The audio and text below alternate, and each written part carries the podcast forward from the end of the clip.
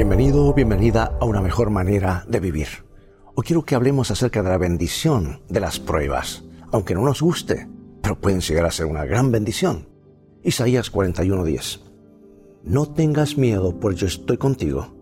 No temas, pues yo soy tu Dios. Yo te doy fuerzas, yo te ayudo, yo te sostengo con mi mano victoriosa. Años atrás un apicultor introdujo una gran cantidad de abejas en una de las islas del Mar Caribe.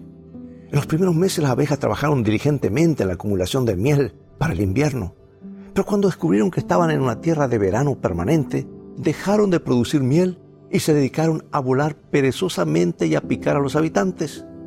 El buen clima echó a perder la tradicional laboriosidad de las abejas y como resultado dejaron de trabajar y comenzaron a molestar a la gente. ¿No encontramos aquí un principio aplicable a los seres humanos? ¿Cuántas veces las circunstancias benignas que nos rodean pueden malograrnos, mientras que los problemas y las adversidades pueden estimular nuestro progreso personal? Así es, un ambiente de algodones, donde todo lo recibimos sin esfuerzo ni sacrificio, puede ser más para nuestro perjuicio que para nuestro beneficio. La historia enseña que la mayoría de los hombres encumbrados que dejaron algo útil en la tierra fueron personas que muchas veces debieron sufrir la pobreza, el olvido, el desprecio, la enfermedad y toda suerte de problemas. Pero a pesar de ello, o mejor dicho, gracias a ello, alcanzaron un triunfo que benefició a generaciones enteras. Si alguna vez hemos cifrado toda nuestra esperanza de éxito en la buena suerte, o en un ambiente fácil y acomodado, ¿no sería bueno que recordemos hoy la experiencia de aquellas abejas del mar Caribe? ¿La tibieza del clima tropical las echó a perder?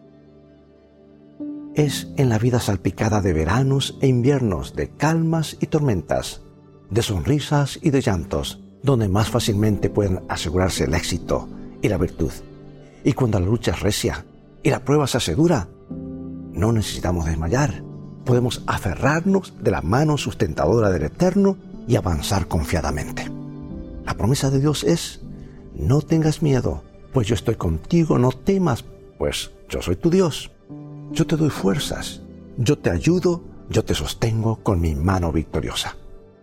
Dios te bendiga y recuerda, tú vales mucho para Jesús y en el viaje de la vida las cosas van a terminar bien si tienes a los principios de la Biblia como tu GPS y a Jesús como tu guía, pues esa es una mejor manera de vivir.